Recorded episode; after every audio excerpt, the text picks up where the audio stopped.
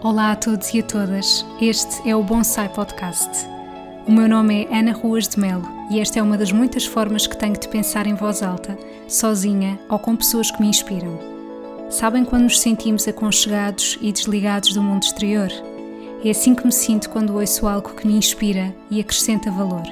Se vos conseguir transmitir as boas energias que por aqui vão fluir, então cumpri o meu objetivo.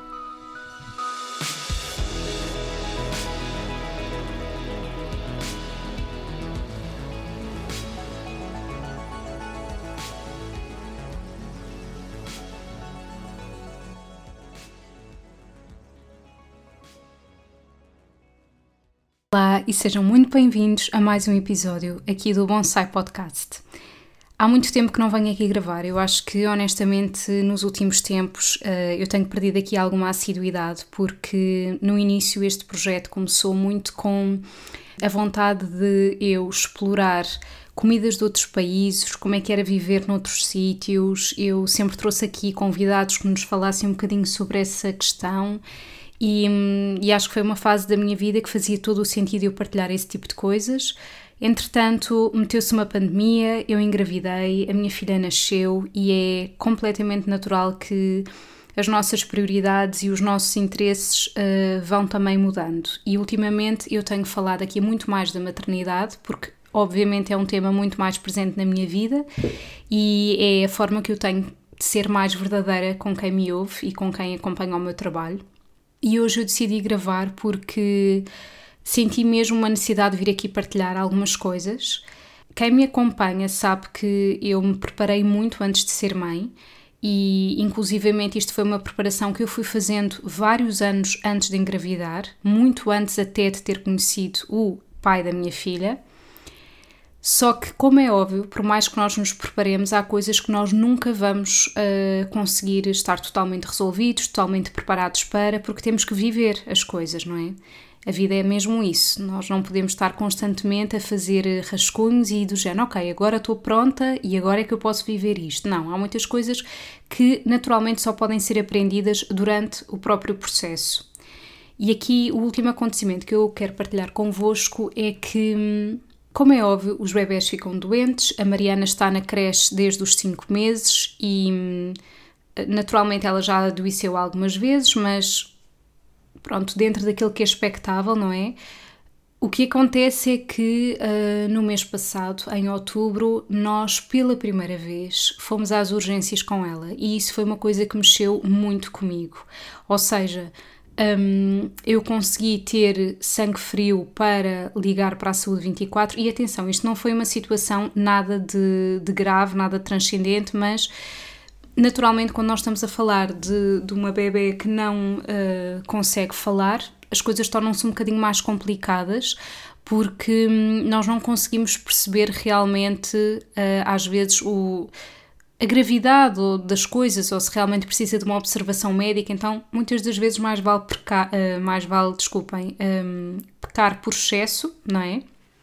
E efetivamente, toda aquela situação de nós termos ido para as urgências à uma da manhã, portanto, eu já estava deitada, estava de pijama, já estava mesmo a dormir, e portanto, uh, tudo isso fez com que uh, fosse realmente uma situação bastante complicada para mim, a qual eu nem sequer partilhei porque é uma coisa que ainda hoje mexe comigo no sentido de ser, ser uma lembrança que eu tenho de oh meu Deus, eu não estava preparada para isto na maternidade. E hum, claramente que é uma questão que eu tenho que trabalhar com a minha psicóloga, eu ainda não tive consulta com ela depois disso, uh, irei ter brevemente, porque realmente eu não posso me deixar abalar por isto, porque infelizmente nós sabemos que são situações frequentes, não é? Principalmente agora nós estamos no outono e inverno, então eu venho aqui partilhar isto convosco porque sei que provavelmente isto pode ajudar outras pessoas que me estejam a ouvir.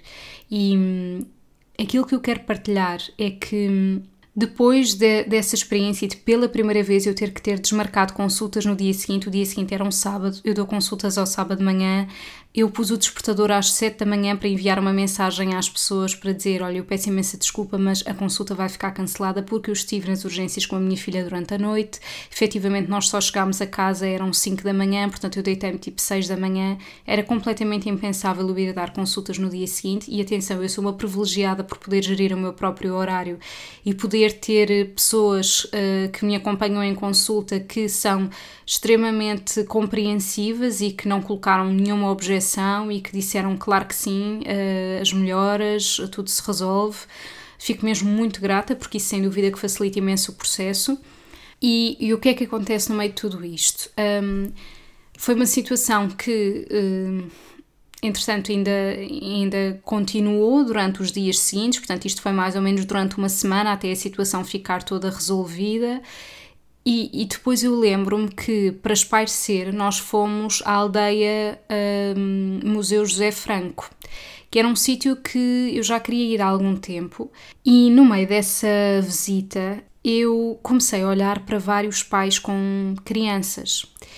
E comecei a pensar assim: um, oh meu Deus, isto vai sempre acontecer, não é? Nós vamos ter sempre que lidar com o facto de estarem doentes algumas vezes, com imprevistos, com termos que mudar a nossa vida de um minuto para o outro, um, com estar alerta, com. E caiu-me assim a ficha e pensei: o que é que eu fui fazer à minha vida? Eu não sei se eu estava preparada para isto, eu quero voltar para trás e agora não tenho como. Estou mesmo a ser o mais honesta possível eu pensei mesmo: o que é que eu fui fazer à minha vida? Para estar em constante sobressalto, para ter o coração apertado cada vez que ela fica doente, para cada mudança de rotina ser um, um problema para mim, porque eu sou uma pessoa que gosto ter controle sobre as coisas, gosto de saber, uh, portanto, antever o meu dia, percebem? É uma coisa que me dá muita segurança. E apesar de eu já ter passado por vários processos, não é? Desde o momento em que ela nasceu, de ok, tipo, recém-nascido, não tem horários, não tem rotinas, apetece-me comer agora, mas ainda não vai dar. Uh, ela acordou numa hora que eu não estava à espera que ela acordasse, eu queria beber o meu café quente, mas afinal ela acordou nesse momento e eu até posso beber o meu café quente, mas já não vai ser na paz com que eu gostaria. Uh, Ligaram-me da creche porque ela tem 38 de febre e afinal vou ter que ir buscar mais cedo. Todas essas coisas já parece que custam, não é? Um bocado, mas a pessoa vai, vai aligerando e ok, pronto, tudo se faz. Mas aquela semana para mim foi uma semana que eu digo-vos honestamente, eu acho que foi a mais dura até eu ter sido mãe. Mesmo sabendo que eu já estive doente, com 39 graus de febre e a dar de mamar ao mesmo tempo, com o calor dela em cima de mim, que eu estava mesmo a pensar: eu vou morrer, eu não aguento isto. Eu já tive Covid depois dela nascer e ter que acordar à meia da noite para continuar a amamentar e estar com a máscara e desinfetar-me e garantir, quer dizer, garantir que ela não apanhasse. Tentar o, o máximo que eu podia para que ela não apanhasse, mas sabendo que não podia estar longe dela, sendo mãe e ela só tendo 4 meses, um, era impossível, não é? Mas aquela semana foi realmente uma semana muito dura e, e eu dei por mim a pensar: o que é que eu fui fazer à minha vida? Eu não sei se eu sei lidar com isto. Como é que estes pais todos conseguem? Como é que os pais conseguem ter até empregos ditos normais, entre aspas, em que tenham que pedir para sair mais cedo, em que tenham que pedir para faltar, em que tenham que dar assistência aos filhos? O que é que é isto? Que inferno é este? E eu estou a partilhar isto porque efetivamente eu acho que há outras pessoas que também já pararam para pensar nisto e um, o que é que eu posso dizer? Eu acho que, e atenção, eu estou muito no início da minha jornada, mas eu acho que sem dúvida os bons momentos compensam. E há muitas coisas que nós acabamos até por nos esquecer. No outro dia, uma amiga minha estava a falar-me, ela foi mãe há três meses e estava a falar-me um, como é que está a ser o processo. E eu dei por mim a pensar assim: ok, eu tenho uma vaga memória de como é que era a Mariana nessa altura, mas há muita coisa que eu já não me lembro e penso, como é que é possível eu não me lembrar? Sendo que eu sei que houve coisas tão duras nessa altura. Então a conclusão a que eu chego é que nós efetivamente vamos nos esquecer de muita coisa e ainda bem que vamos. Eu acho que realmente esse é o segredo para continuar a existir a espécie humana, porque não há como, não é? Se nós nos focarmos só nas dificuldades, nos momentos difíceis, nos desesperos que existem, eu não sei onde é que estaria a humanidade, sinceramente. E portanto, eu quero acreditar que os momentos bons prevalecem em relação aos outros, quero acreditar que nós vamos aprendendo a relativizar estas situações, quero acreditar que é mesmo um convite para nós tratarmos coisas em nós. E isto é sem dúvida um convite para eu aprender a relativizar, para eu aprender, e eu tenho aprendido muito, a sério, eu, eu sinto mesmo que uh, tem sido a maior aprendizagem da minha vida e aquilo que é cansativo é quando nós sentimos que já estamos tipo, ok, eu consegui superar isto, vem outra coisa qualquer, como se fossem tipo ondas do mar em que nós estamos à beira-mar e tipo vai outra onda e deita-nos ao chão, e estamos a erguer e vai outra e deita-nos ao chão. Isso é muito cansativo, esse constante erguer e cair ao chão, erguer e cair ao chão.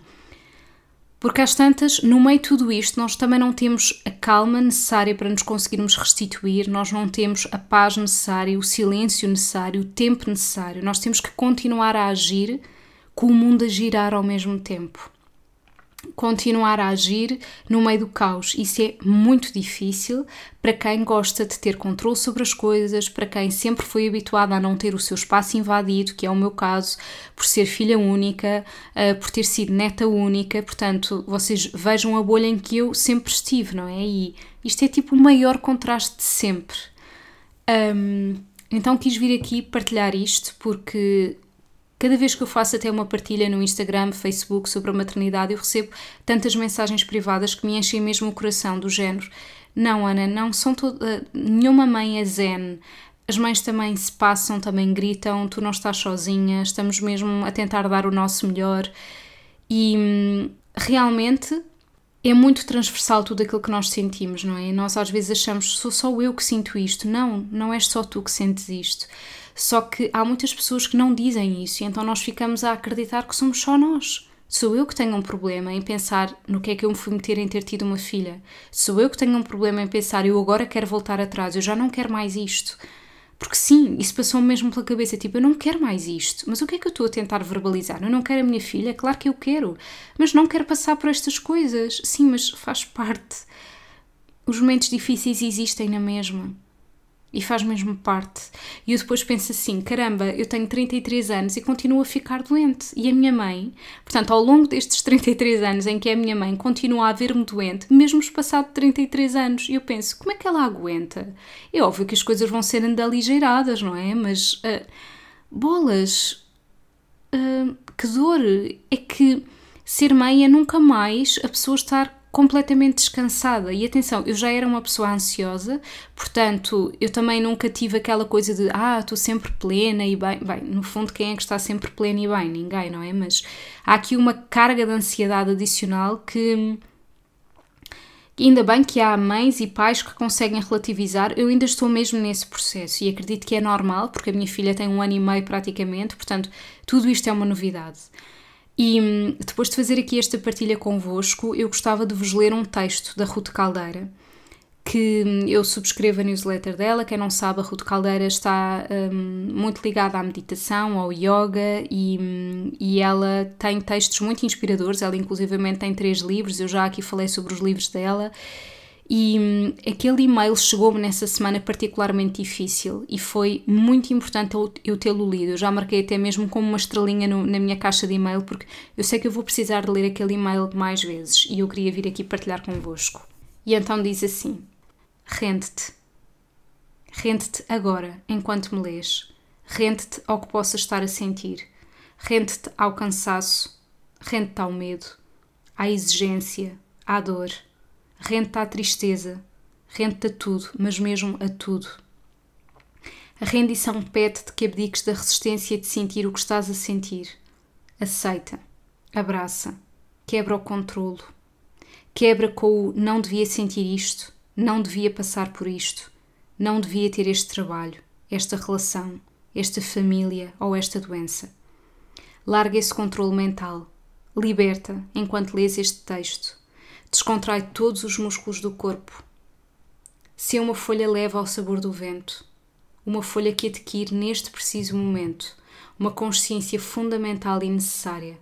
Tudo o que estás a viver é precisamente o que tens de experienciar agora.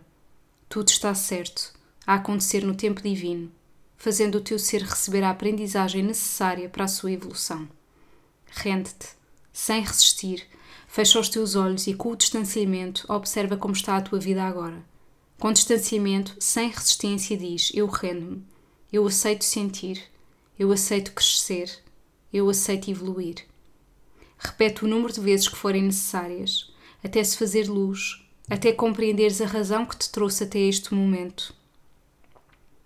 Até compreenderes que não há vítimas, nem culpados, bons e maus. Tudo faz parte de um enredo do qual tu fazes parte. Um enredo que, na verdade, tu escolheste fazer parte, para seres quem és agora, para deixares de ser quem foste no passado e para seres precisamente quem tiveres de ser no futuro. Por trás da rendição existe um tesouro valioso que nos permite superar as grandes provações, a fé. É um sentimento vibrante que vive no coração. É a voz dessa parte eterna e sábia de ti que nunca nasceu, que nunca vai morrer, que apenas se transforma. A tua centelha divina. Essa centelha sabe que vai à Terra transformar o conhecimento em sabedoria. Mas para isso acontecer, há que experienciar. Há que viver a sombra e a luz. Há que aceitar sentir a felicidade, mas também a tristeza. A alegria, mas também a dor. O ganho, mas também as perdas. Só há uma forma de conseguir isto. Como? Rendendo-te. Enquanto escrevia isto, começou a chover ao mesmo tempo que está a fazer sol. A minha fé disse-me, algures, embora eu não veja, sei que está a formar-se o arco-íris. E é isso que a fé te traz: a certeza de que, mesmo não vendo para já para onde te vai levar determinada situação, tu sabes, com toda a certeza, que tudo o que está a acontecer agora é precisamente aquilo que tu precisas. Deixa-te ser essa folha leve, que sabe que a brisa do vento lhe toca, fazendo-a mudar direção. Representa o super divino do universo a indicar o caminho que ela precisa de seguir. Essa folha sabe que, mesmo sendo levada para debaixo de chuva e tempestades, ela vai acabar a receber o brilho do sol, que também se encontra dentro da sua centelha divina. Por isso, rende-te. Este texto eu nem vos digo o quão importante foi para mim naquela semana. E é o episódio de hoje. Queria muito vir partilhar isto aqui convosco. Sei que certamente ajudará alguém a não se sentir tão sozinha, a sentir aquilo que que sente é válido, que, não, que essa pessoa não está sozinha no mundo, com esse turbilhão de coisas dentro de si, com esses pensamentos. E espero mesmo ter ajudado alguém e inspirado de alguma maneira. Um grande beijinho e obrigada por me ouvirem. Obrigada por terem tirado estes minutos do vosso dia para ouvirem este episódio. Se gostaram, acompanhem mais do meu trabalho através do meu site em www.anaruasmelnutricionista.pt onde podem, inclusivamente, subscrever a minha newsletter de forma gratuita. Todos os meses irão receber partilhas de temas vários que acredito vos vão inspirar, seja através da comida, livros e também partilhas pessoais.